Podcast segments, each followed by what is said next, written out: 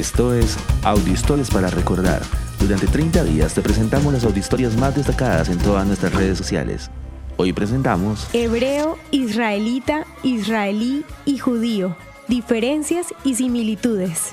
Quizás alguna vez te has confundido con el significado de las palabras que comúnmente se usan para referirse a los judíos. Sin embargo, es necesario aprender qué quiere decir cada una de ellas para así usarlas de manera adecuada.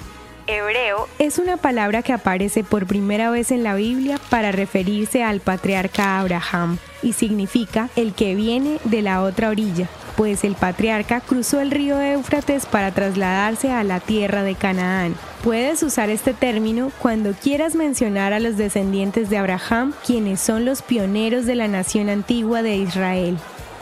Ahora hablemos de los israelitas, que son los hijos de Israel más conocido como Jacob. El patriarca Jacob tuvo 12 hijos varones, los cuales formaron las 12 tribus israelitas que fueron esclavizadas en Egipto y que vagaron por el desierto durante 40 años hasta lograr conquistar Canaán de la mano de Moisés y Josué. Usa la palabra israelita cuando quieras referirte a este momento de la historia miles de años atrás. Otra palabra muy similar, pero que significa algo distinto, es israelí, que es el gentilicio que se usa para referirse a las personas que nacieron en el actual Estado de Israel o se nacionalizaron allí. Usa la palabra israelí cuando quieras hablar de los ciudadanos del Estado moderno de Israel, fundado a partir de 1948. Por otra parte, la palabra judío significa el que reconoce a Dios y tiene una connotación étnico-religiosa y cultural. Usa la palabra judío cuando quieras referirte a una persona con tradiciones y prácticas culturales, sociales y lingüísticas propias del pueblo judío.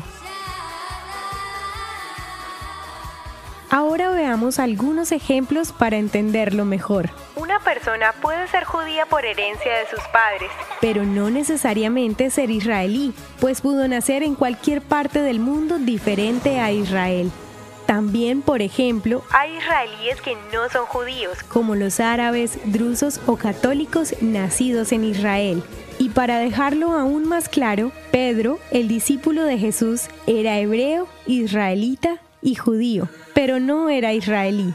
Si crees que alguien necesita aprender esto, envíale esta audiohistoria. Ya son casi 500 audiohistorias compartidas todos los días durante los últimos 16 meses. Recuerda que puedes unirte a nuestro grupo de WhatsApp y ayudarnos a compartir esta audiohistoria con tus amigos. Este proyecto es realizado por Philos Project.